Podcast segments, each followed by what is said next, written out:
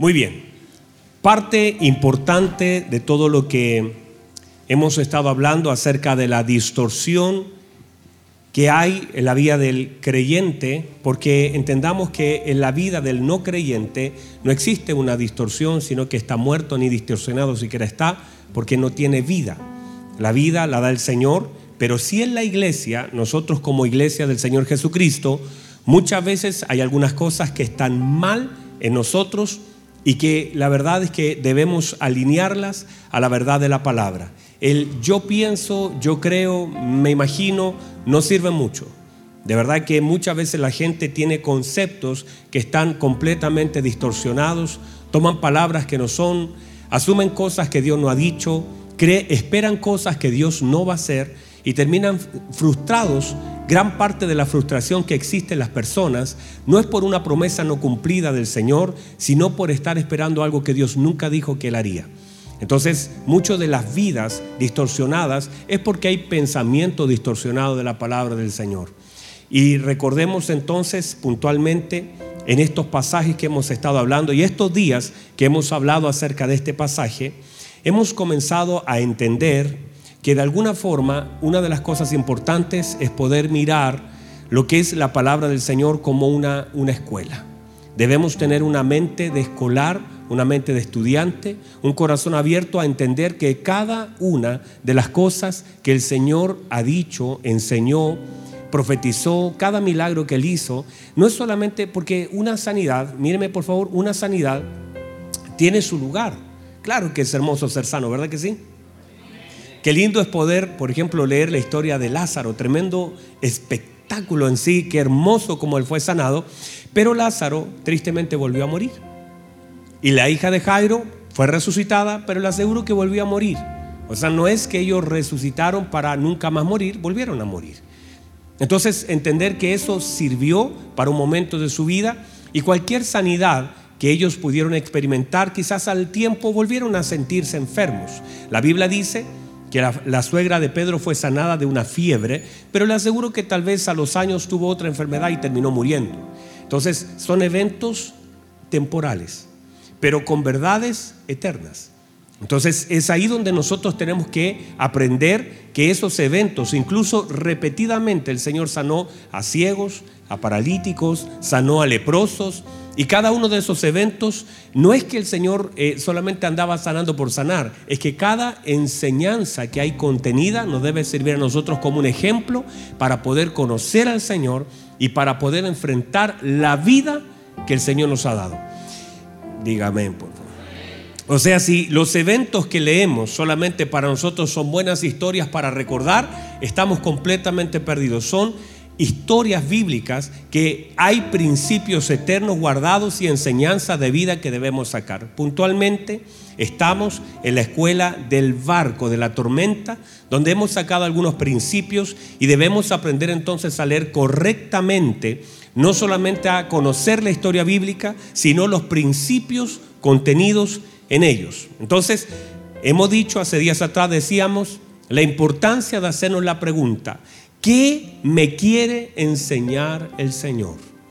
Incluso antes de leer una palabra, deberíamos pedirle al Señor que nos enseñe por medio de ella y luego de leerla, hacernos la pregunta, ¿qué fue lo que aprendí de lo que he leído?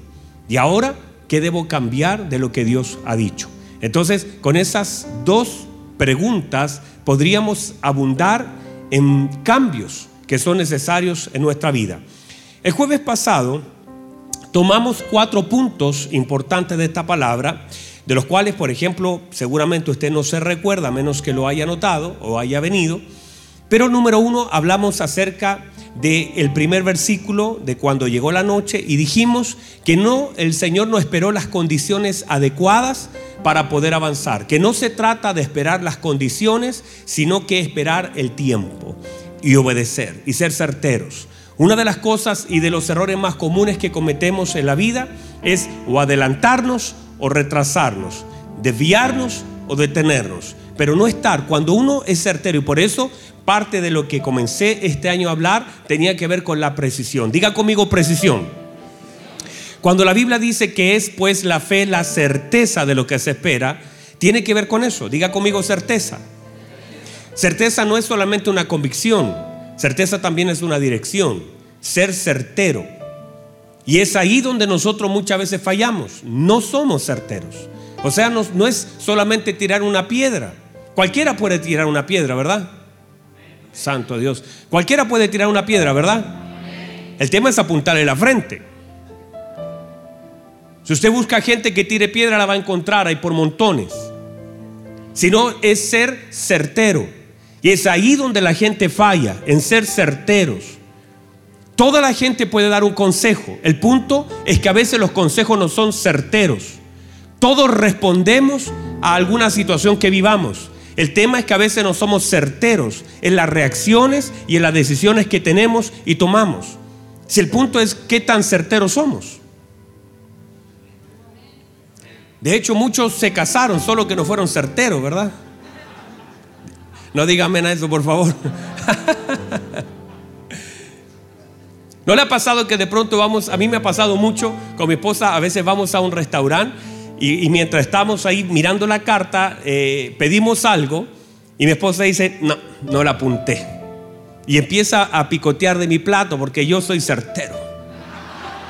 sé lo que debo comer. ¿No le ha pasado que de pronto ya está en el restaurante, ya va a gastar el dinero y pidió algo que no estaba bueno? Porque simplemente no fuimos certeros en algo, qué sé yo. A veces hacemos el esfuerzo, invertimos tiempo, invertimos recursos y terminamos dándonos cuenta que todo lo que hicimos, lo que nos faltó fue ser certeros. Entonces, el problema de esto es cuán calibrados estamos, cuán precisos somos. A veces hay cosas que debemos decir, el problema es que no somos certeros para decirlo. No buscamos el momento, la oportunidad, el lugar y la madurez. Si yo puedo decir una verdad, pero esa verdad puede estar lejos de ser certera porque estoy diciéndola fuera de tiempo. ¿Sabe cuánta gente, están acá todavía, verdad? ¿Sabe cuánta gente dice una verdad pero que es tremenda, pero la dice en el momento equivocado y eso daña más de lo que edifica? Personas que de pronto en una discusión con su esposa, de pronto dicen algo que es muy certero, muy verdad. El problema es que lo está diciendo en un momento donde no lo debe decir de la manera que no lo debe decir. El problema no es lo que dice, el problema es el tiempo y el problema es la forma. Si lo dice de otra forma y en otro tiempo, eso puede causar un impacto positivo. Pero al decirlo de la forma y fuera de tiempo, eso es destructivo. Entonces no es solamente lo que digo, sino el tiempo. Por eso el tiempo, la forma y lo que digo pueden ser una piedra de edificación o pueden ser una piedra de destrucción. Diga conmigo certero. Entonces el problema no es solo lo que decimos, es mucho más que eso. El problema es que a veces no somos certeros. El problema es entonces que a veces no sabemos cuándo avanzar y por eso cuando se habla de los hijos de Isaacar, dice que ellos eran entendidos en los tiempos, pero agrega, y sabían cuándo salir y sabían cuándo no salir. Eso era. Si cualquiera puede hacer cualquier cosa, el tema es cuán certero soy para hacerlo. Dígame, por favor. Entonces, número dos, hablamos acerca de poner atención a la palabra del Señor. Pégale un codazo a su hermano, dígale no se vaya a dormir. Porque se duerme en la silla y se desvela en la cama. Hay un montón de gente que está en la cama con el celular atento a, a leer cosas y en la iglesia se siente y se duerme. Estoy seriamente pensando en poner camas, a lo mejor acá. A modo de ayudar a algunos para que no se vayan a caer. O sea, es básicamente es el poner atención a la palabra del Señor. Si usted no lee la Biblia como un acto intencional de aquello que Dios quiere que nosotros sepamos, la va a leer de una forma equivocada. Si leemos la Biblia como la historia de lo que sucedió y no como una revelación constante, presente, permanente, entonces uno va a equivocarse de la forma en cómo pueda leer la Biblia. Por eso debemos poner atención a la palabra del Señor. Si el Señor le dice, pasemos al otro lado, no es pregunta, no es consulta, no es negociación, no está negociando con los discípulos, no, es, no, no le dice, pasemos al otro lado. Le dice, pasemos al otro lado. Lo que no le dice es lo que van a enfrentar en medio de ese pasemos. Pero que van a pasar. O sea, míreme por favor, sin reclamar, igual pasan. Y sin despertar al Señor, igual llegan. ¿Por qué? Porque el Señor le dijo, pasemos. Por lo tanto, ellos tendrían que haber puesto atención a la palabra porque ellos, al despertar al Señor y de la forma en cómo lo despiertan, manifiestan su poca confianza en lo que el Señor les dijo que tenían que hacer. Sin despertar también pasa. Y sin reclamar también pasa. El problema es que cuando tú tienes, eh, y todos nosotros nos pasa, que cuando tenemos acceso a algo, ese algo a veces nos empieza a complicar. Por ejemplo, voy a poner un caso, mi hijo. Mi hijo, cuando tiene hambre, basta que lo diga para que yo lo supla. No tiene que hacer nada más que pedirme. Mi hijo no llora para, para pedirme algo, no, no se van a llorar para decirme, papá, por favor, dame un pan, dame un pan. Él no dice eso. Basta que vaya y me diga, papá, tengo hambre. Papá me puede dar un pan, no tiene que hacer nada más. Es más, a veces sin pedirlo yo le doy. Y a veces en sus quehaceres ni se acuerda que tiene que almorzar y yo lo llamo. Él no tiene que hacer nada más, es mi hijo, yo sé su necesidad y aún así él me pidiera yo le daría porque es mi hijo. Muchos de nosotros no fue así. Muchos de ustedes querían comprarse algo y no tenían a quien pedirle. Por lo tanto se esforzaron para tenerlo. El problema es cuando tenemos acceso, entonces eh, evitamos el esfuerzo porque tenemos acceso. A veces que sea tan fácil abrir el refrigerador, estirar la mano, es todo el esfuerzo que tenemos que hacer. O sea, el esfuerzo de mi hijo a veces hasta me dice, tráemelo a la cama. Mire, ya eso es mucho, ¿verdad? Yo le digo, hijo, almorzar. Me dice, no, papá, tráemelo a la cama. Esto es secreto para que no salga de acá. Eh, o sea, es cuando tú tienes demasiado fáciles las cosas, te esfuerzan muy poco para conseguirlas. Y cuando eso es constante, entonces finalmente no te esfuerza lo que podrías esforzarte porque tienes ayuda inmediata. Cuando tú no tienes a nadie y te caes, no importa que tan dura fue la caída, te tienes que levantar. Tienes que sacudirte, esperarte, sobarte en el lugar, mirar cuánto herido estuviste, pero tienes que levantarte, porque no hay nadie que te pueda ayudar. Pero cuando alguien se cae, por ejemplo, mi esposa me enseñaba esto. El Dani se caía y yo partía corriendo como un desesperado. Llamaba helicópteros. Llamaba, o sea, yo, hijo, ¿qué te pasó? Entonces mi esposa me dijo, no, sobreactúen, no, tranquilo, deja que él se pare. Entonces mi esposa le decía, hijo, párese. Y así, con un nudo en la garganta.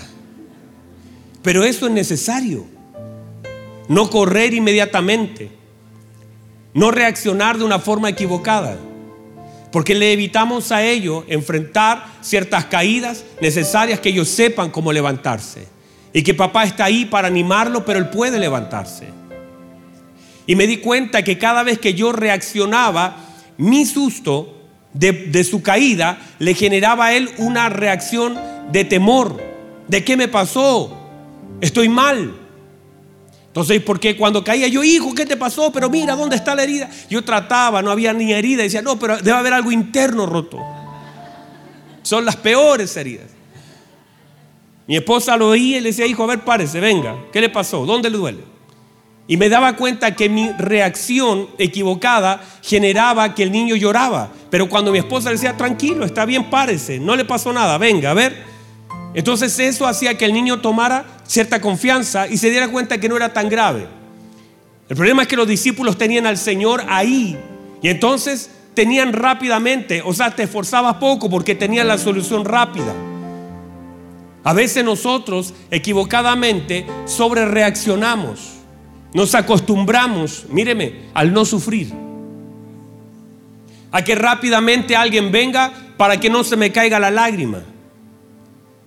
Es tan importante aprender a pararse como hombre del Señor, a glorificar al Señor por lo que Él nos ha dado, al reaccionar como Él espera que lo hagamos. Tú pues, hijo mío, sufre penalidades como buen soldado de Jesucristo. Si hay que llorar, lloramos. Si no tenemos que levantarnos, levantamos. Pero el Señor tiene que ser glorificado. Cuando me levante voy a glorificar al Señor. No voy a reclamar por la caída. Voy a mirar donde caí, pero me voy a levantar y le voy a agradecer que todavía tengo fuerzas. Y si no las tuvieras, el Señor me fortalece. Porque Él da fuerza al cansado y multiplica la fuerza a aquel que no tiene ninguna. Y el Señor espera que nosotros actuemos con la palabra que Él ya nos ha dado. Hay una palabra que está guardada en nuestro corazón que debemos aprender a usar. No reclamar solamente por lo que vivimos, sino que levantarnos en el nombre del Señor. A veces secarnos las lágrimas y seguir caminando. No reclamar por cada situación que vivimos, porque el Señor es testigo de lo que pasamos. No somos, yo no sé si hay alguien acá, pero no somos ajenos al Señor que conoce lo que nosotros vivimos. El Señor sabe lo que usted vive. Y si el Señor ha de intervenir, lo va a hacer en su momento. Llega el momento donde los hombres, esos hebreos, están delante del horno de fuego y no le están pidiendo ayuda. Están claros, ellos dicen, nuestro Dios puede librarnos, nos puede librar acá afuera, puede apagar ese fuego, pero también nos puede librar allá adentro. No siempre el Señor apaga el fuego, a veces nos permite entrar en Él para que Él sea glorificado. A veces Lázaro tiene que morir, a veces algo se tiene que ir, a veces el recurso no tiene que estar con el fin de que el Señor sea glorificado. A veces no vas a recibir el cheque que estabas esperando, pero vas a recibir la ayuda que estabas esperando, porque Dios no desampara a sus hijos. Alguien diga amén a eso, alguien diga amén, porque Dios no desampara a sus hijos. Entonces, debemos poner atención a la palabra del Señor. Debemos usar, número tres, lo dijimos, usar para su gloria todo lo que Él nos ha dado. Saber que lo que Él nos dio debe ser usado para su gloria. No importa lo que usted crea tener, úselo para la gloria de Dios. Si tiene la boca, úselo para la gloria de Dios. Si tiene el oído, si tiene el ver, si tiene recursos, si tiene eh, un trabajo, todo lo que tenga, úselo para que el Señor sea glorificado. Si tiene tiempo, si tiene juventud, si tiene experiencia, si tiene años, si tiene cicatrices, úselas para la gloria de Dios. A veces nosotros reclamamos por lo que tenemos y podemos usar. El Señor usó hasta sus cicatrices para poder enseñarle a otros a creer. El Señor se levantó, le dijo, Tomás, yo sé que has estado dudando. Eh, mira, mete tu mano aquí, mete tu mano aquí en mi llaga, mete tu mano aquí en mi costado. Esta herida también sirve para que otro pueda creer. Así que no voy a esconder mis cicatrices. Aún las cicatrices más profundas de mi vida pueden servir para que alguien pueda creer. No las escondas, úsalas para que alguien pueda creer. Aún las caídas más grandes de tu vida, los dolores más intensos. Di, a pesar de que mi papá me abandonó, el Señor me sostuvo tuvo. Eh, eh, David no estaba escondiendo sus cicatrices. David dijo, aunque mi padre y mi madre me abandonan con todo, el Señor me va a recoger. Entender que aún las debilidades hubiera yo desmayado si no creyera que veré la bondad de Jehová en las tierras de los vivientes. Saber que puedo usar todo lo que tengo para que Cristo sea glorificado. Lo bueno para engrandecerlo a Él. Lo malo para esperar en Él.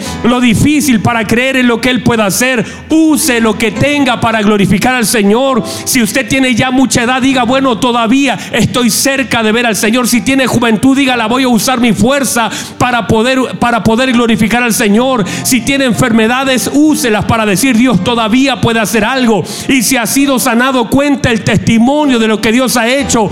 Use lo que tiene para que Cristo sea glorificado. Vamos, reciba eso. Si tiene trabajo, Dele gloria al Señor. Y si no tiene, diga, Señor, en ti estoy esperando. Y cuando alguien le pregunte, use lo que tenga para que el Señor sea glorificado. No deshonre a Dios por lo que vive. No deshonra a Dios con lo que vive. Ay, hermano, sí, aquí estoy, no sé qué va a pasar conmigo. No, lo que va a pasar con usted es que Dios le va a sostener. Si tiene trabajo, diga, Dios me ha dado un trabajo para que le honre. Si no lo tiene, diga, estoy esperando que Dios abra una puerta. Si la cosa está difícil, diga, estoy viendo la mano de Dios. O sea, vea a Dios en las cosas buenas de la vida. Aprenda a glorificar a Dios. Si tiene salud, dígale, el Señor me ha guardado mi salud. Y si está enfermo, diga el Señor se ha de glorificar en esta enfermedad. Si está preso es porque Dios quiere tenerlo en ese lugar. Y si lo saca es para que manifieste su gloria. Use lo que tenga para que el nombre del Señor sea exaltado. Aún el apóstol Pablo en las prisiones usó las prisiones para que otros sean motivados a predicar el Evangelio. Aprenda a usar lo que vive para que el Señor sea glorificado. Alabe a Dios. Alabe a Dios.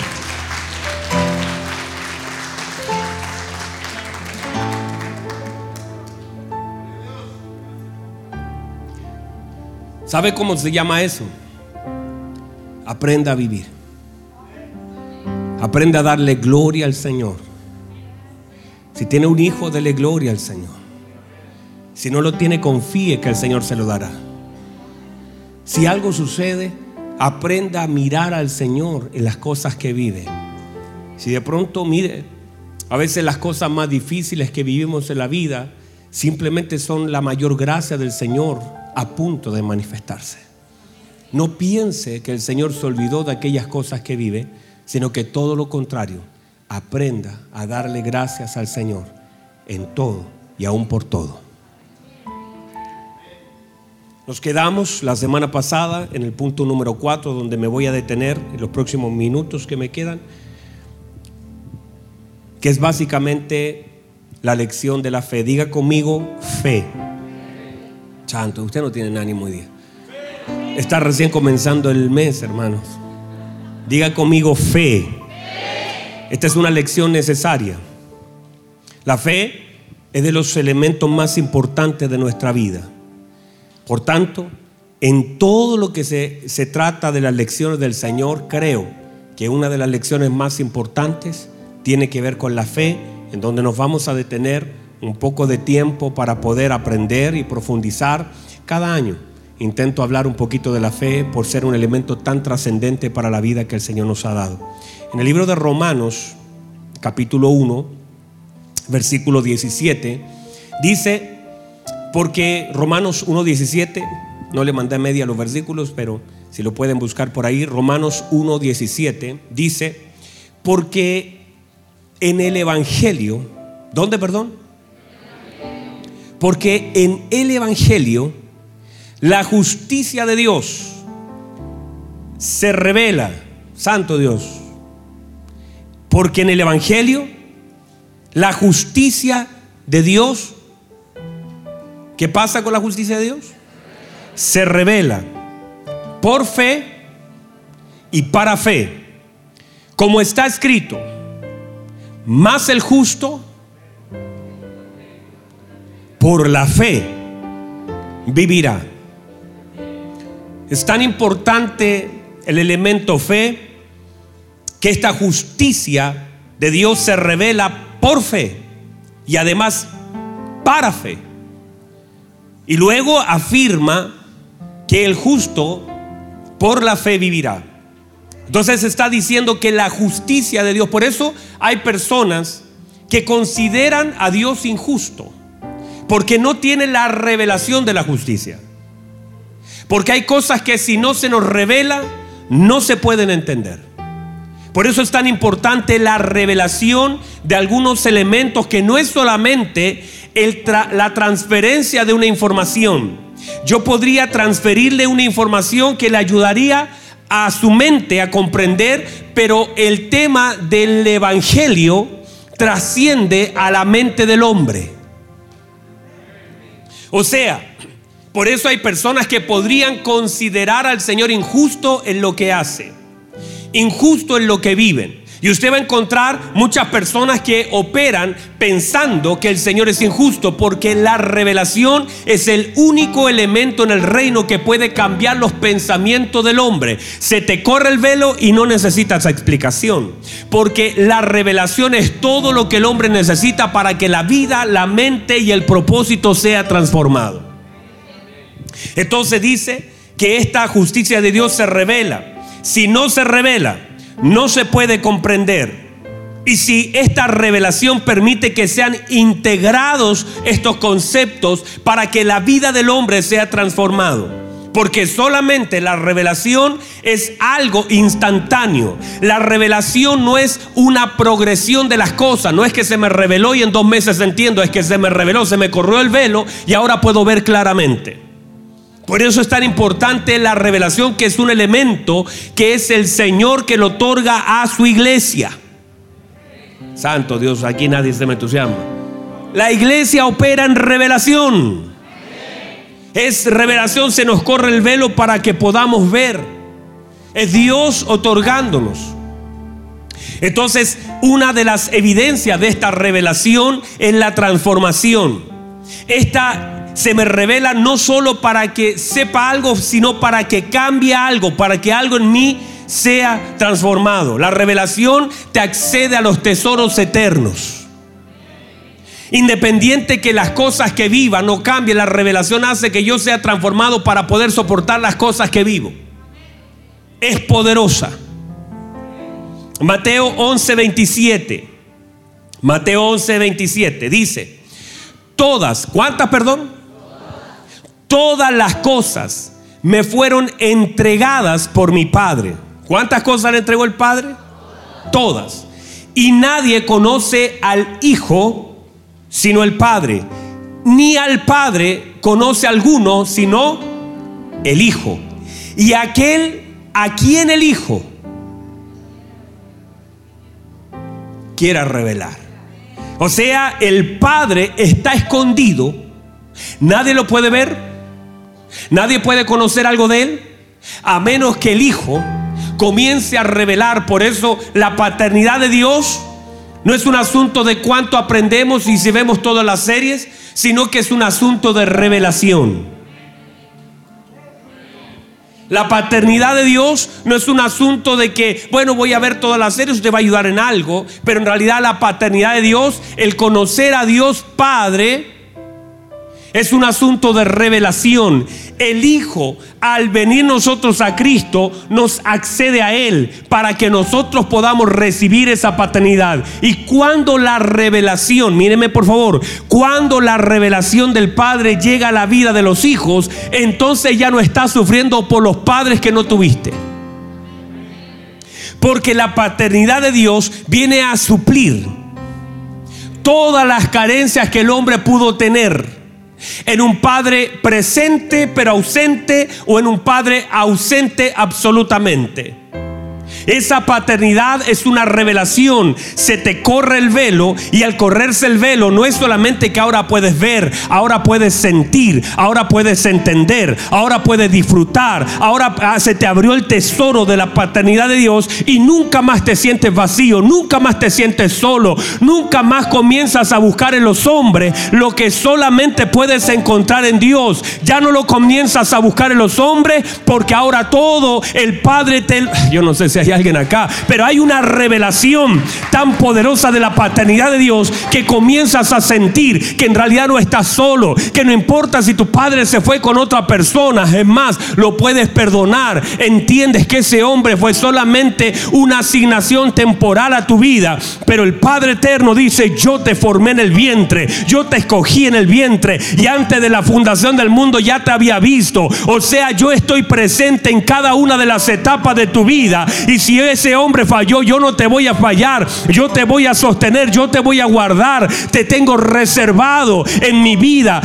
yo no sé si hay alguien acá, pero es Dios que te está diciendo, se te revela lo que es la paternidad de Dios y ahora tienes seguridad porque la paternidad de Dios te otorga seguridad, te otorga confianza, te otorga identidad. Ya no está diciendo yo no sé para dónde voy, no sé quién soy, no sé qué es lo que tengo que hacer. No, esa es una persona huérfana, un hombre que tiene la paternidad de Dios lo tiene todo, porque sabe quién es, sabe lo que tiene, sabe lo que puede hacer. La paternidad de Dios se te revela y ya no te sientes nunca más solo, sino que sabes que está contigo. No importa quién se vaya, Él se queda, Él está, Él está presente en cada una de las etapas de tu vida. Ya no tienes temor al mañana, ni Dios sabe de qué tenéis necesidad. Y si Él cuida de las aves, también cuida de mí. Así que la paternidad de Dios es una revelación que la iglesia debe tener, disfrutar entender y proclamar el nombre del Señor como Padre eterno para la vida de la iglesia.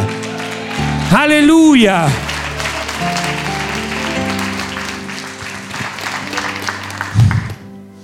Es el Hijo quien nos deja ver al Padre.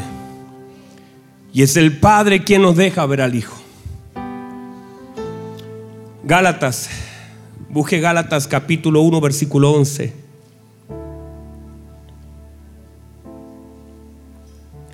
Gálatas 1.11.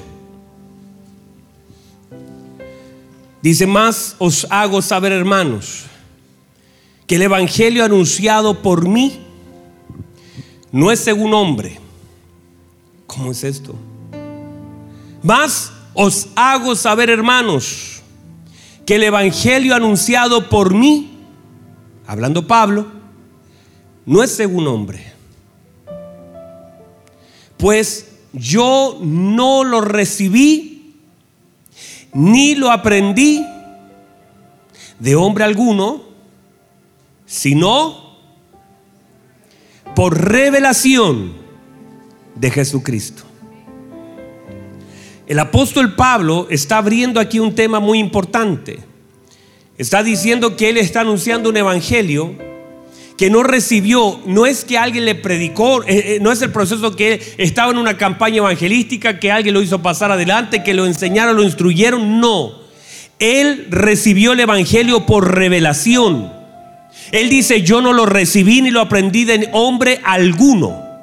Es más, más adelante, si usted sigue leyendo, se da cuenta que él dice que estuvo tres años antes de recién conocer a un discípulo del Señor, a Pedro. Dice que estuvo tres años predicando el Evangelio sin todavía tener ningún tipo de contacto con los apóstoles. Pero después de tres años, él dice, yo estuve con Pedro 15 días. Quiere decir que el Evangelio es más que una transmisión de un discipulado para que usted aprenda. El Evangelio es una revelación divina. El Evangelio es una revelación divina. Vamos, otra vez, el Evangelio es una revelación divina. Y cuando alguien predica el Evangelio, lo que hace es correrte el velo para que Cristo sea manifestado, para que tu mente pueda ser iluminada por la belleza del Evangelio de Cristo. El hombre es usado, pero el Evangelio es revelación divina. Oye, yo no sé si hay alguien acá.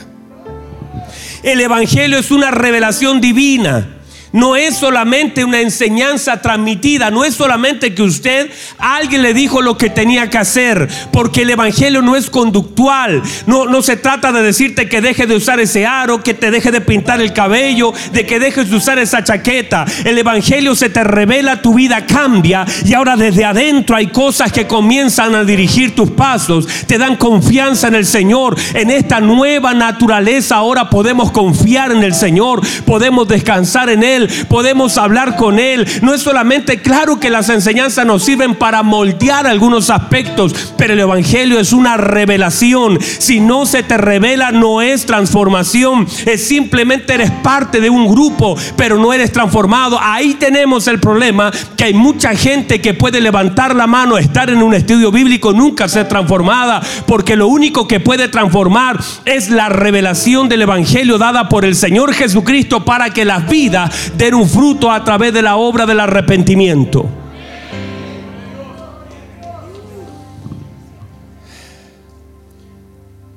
Están acá, ¿verdad?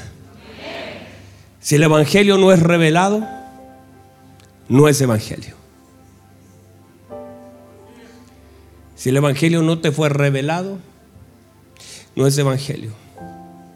Porque es necesario que entremos a un vientre espiritual por medio de la revelación. Fue lo que el Señor le dijo a Nicodemo. Le dijo, Nicodemo, tienes que nacer de nuevo. Nicodemo metió la cabeza y dijo, ¿cómo es posible que un hombre ya siendo viejo pueda meterse otra vez al vientre de la mamá, suponiendo que la mamá esté viva? Porque él metió la cabeza. Y lo que dijo el Señor, no, no, Nicodemo, eh, porque lo que está intentando decir el Señor, o lo que dice el Señor, no lo que intenta, lo que dice el Señor, que este asunto no se trata de meter los pensamientos, el nacer de nuevo no, puede, no, es, no es tú pensando en cómo hacerlo. No es el hombre intentando darle la solución a un evento que es un evento espiritual. O sea, te tienes que meter en un vientre espiritual de donde ahora vas a salir completamente renovado. Pero no se trata. Y el Señor le dice, mira, tú eres un hombre sabio, entendido. Eres un doctor, eres un maestro de Israel. Y no puedes comprender lo que está mostrando el Señor. Que una persona con todas las capacidades, con toda la posición, no puede entender algo que es un evento natural en el reino de Dios, la revelación es un evento natural. En el reino de Dios una cosa de naturaleza se manifiesta. No se trata, yo no puedo decirle, ahora le voy a explicar cómo nacer de nuevo. Yo no puedo explicar eso. Lo que es el Evangelio es una revelación, no es una explicación. Por eso yo le puedo decir a usted, mire, usted tiene que perdonar. Mire, esa señora le hizo daño, vaya, perdone, dele un abrazo, venga. Y usted puede decirme, sí, pastor, pero de camino se va a recordar de todo lo que le hizo. Eso no va a ser. Por eso cuando el Señor dice, y cuando te ofenda, debes perdonar con todo tu corazón, pone otra cosa. Ya no es solamente hacerlo. Ahora, ¿cómo puedes perdonar con todo tu corazón? Cuando el Señor demanda que tú ames a tu enemigo, ¿cómo puedes hacer eso si ni siquiera la gente que nos ha hecho bien la podemos amar? ¿Cómo podríamos cumplir el mandato del Señor de amarlo, amar a la gente? Mira, hay gente que, yo no sé si hay alguien acá, pero hay, hay, hay hombres que se van, esa mujer te dio todo, te fuiste con otra, dejaste los hijos. ¿Y cómo vas a amar a tus enemigos si no puedes amar ni siquiera a esa mujer que te dio hijos?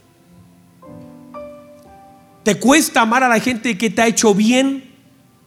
¿Cómo vas a amar a otros, a los que te han hecho mal? Bueno, la respuesta a todo eso tiene que ver con el Evangelio. Cuando el Evangelio es revelado, entonces la revelación te cambia de naturaleza yo no sé si hay alguien acá. O sea, el perdón es una manifestación de esta nueva naturaleza que no tengo que explicarte. Es que usted dice, mire, te estoy mirando de frente, papá. Yo no sé, no sé por qué digo esto, pero te puedo perdonar. Ya no hay lo que había antes en mí. Había antes rencor, había rabia, había enojo, habían cosas aquí, pero ahora algo ha pasado. Ya no siento lo que sentía porque el Evangelio ha traído la revelación que genera la transformación, no solamente a la conducta, sino a la vida.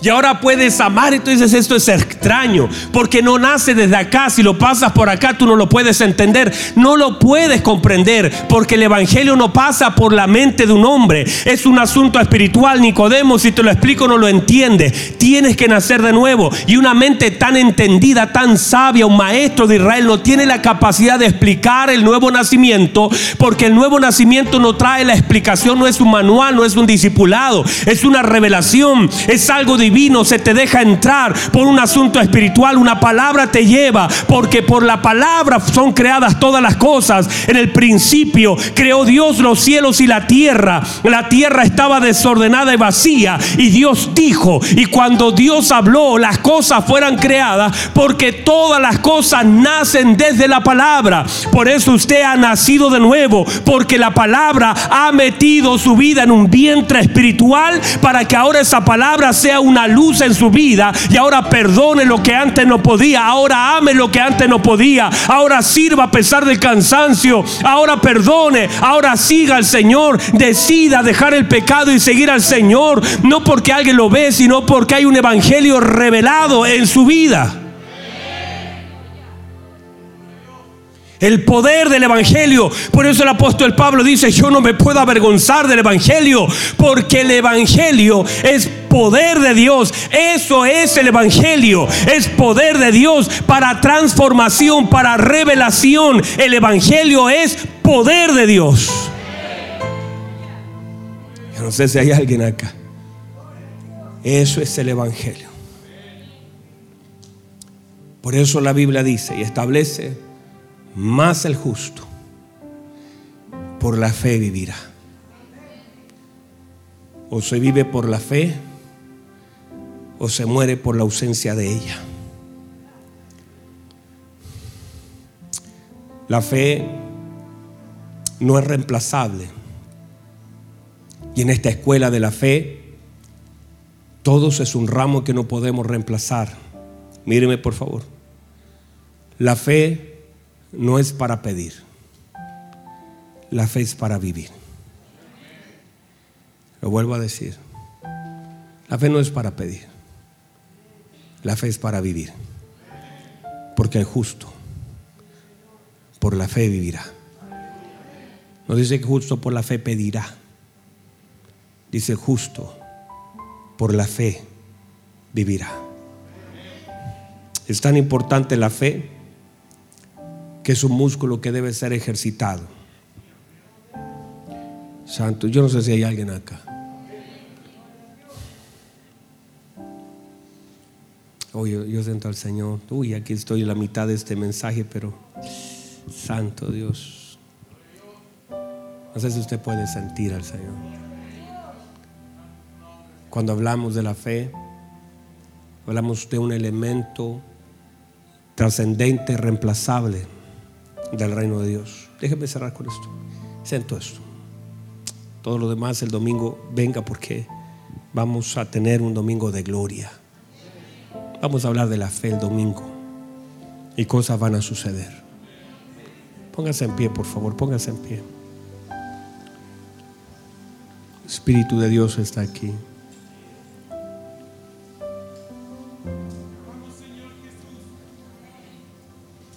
Espíritu de Dios nos ha traído a este lugar y se lo voy a plantear así. La fe es un elemento tan importante, tan trascendente. No es que el, el diablo quiera tu auto, tu casa, tu trabajo. El diablo quiere tu duda, tu desconfianza. Lo que quiere el infierno es que usted dude del Señor. El triunfo del infierno no es quitarte una casa, es sembrarte una duda. ¿Por qué fallaron en la barca? porque dudaron y perdieron el elemento que no podemos perder, la fe. Por eso el apóstol Pablo dice, yo he peleado la buena batalla de la fe. Porque en esta vida la batalla más grande será la fe. Todo lo que atenta contra tu vida en realidad atenta contra tu fe. Pedro se hundió porque le faltó fe. Tenía piernas, el Señor estaba delante, sabía caminar, pero la fe falló. Todo el trabajo del infierno es tratar de generarnos una duda, desconfianza, que usted desconfíe del Señor. Por eso la fe es procesada, porque es la fe, lo vamos a ver en Pedro, que es procesada y dice Pedro, más hermosa y más preciosa que el oro. Aunque perecedero, se pasa por fuego. Así vuestra fe sea hallada en alabanza, en gloria y honra, hasta la venida de nuestro Señor Jesucristo. Usted puede perder su casa, pero no pierda la fe. Usted puede perder su trabajo, pero no pierda la fe. Usted puede perder su salud, pero no pierda la fe. Porque la fe es el elemento más importante que tenemos para honrar al Señor. A veces Dios puede, con la fe que tenemos, calmar la tormenta. A veces, con la fe que tenemos, el Señor nos permite caminar sobre la tormenta. Pero a veces, con la misma fe recibimos fuerzas para resistir la tormenta. Porque la fe sigue siendo el elemento que glorifica al Señor. Se lo digo así, confíe en el Señor.